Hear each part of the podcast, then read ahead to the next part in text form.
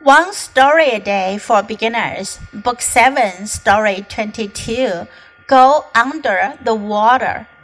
I can swim, but I'm afraid of putting my head under the water. My brother is a good swimmer. He is teaching me. Take a deep breath of air and hold it, he says.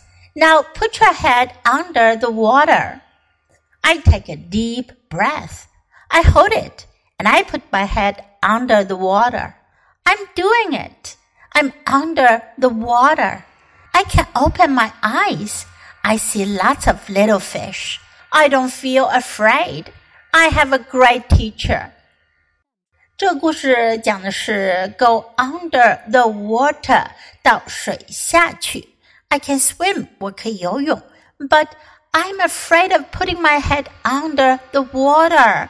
可是呢， 我害怕。I am afraid of being afraid of doing something，害怕做某事。我害怕把我的头放到水下去。My brother is a good swimmer。我哥哥是一个很好的游泳者，也就是说，My brother is good at swimming. He is teaching me. 他在教我。Take a deep breath of air. 深深的吸一口气，and hold it.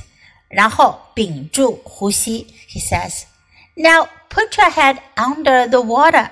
现在把你的头放到水下去。I take a deep breath. 我深深的吸了一口气，I hold it and I put my head under the water。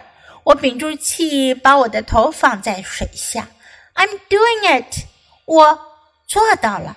I'm under the water，我在水下了。 I can open my eyes，我能睁开眼睛。I see lots of little fish，我看到很多小鱼。I don't feel afraid，我不再感到害怕了。I have a great teacher. 我有一个很棒的老师。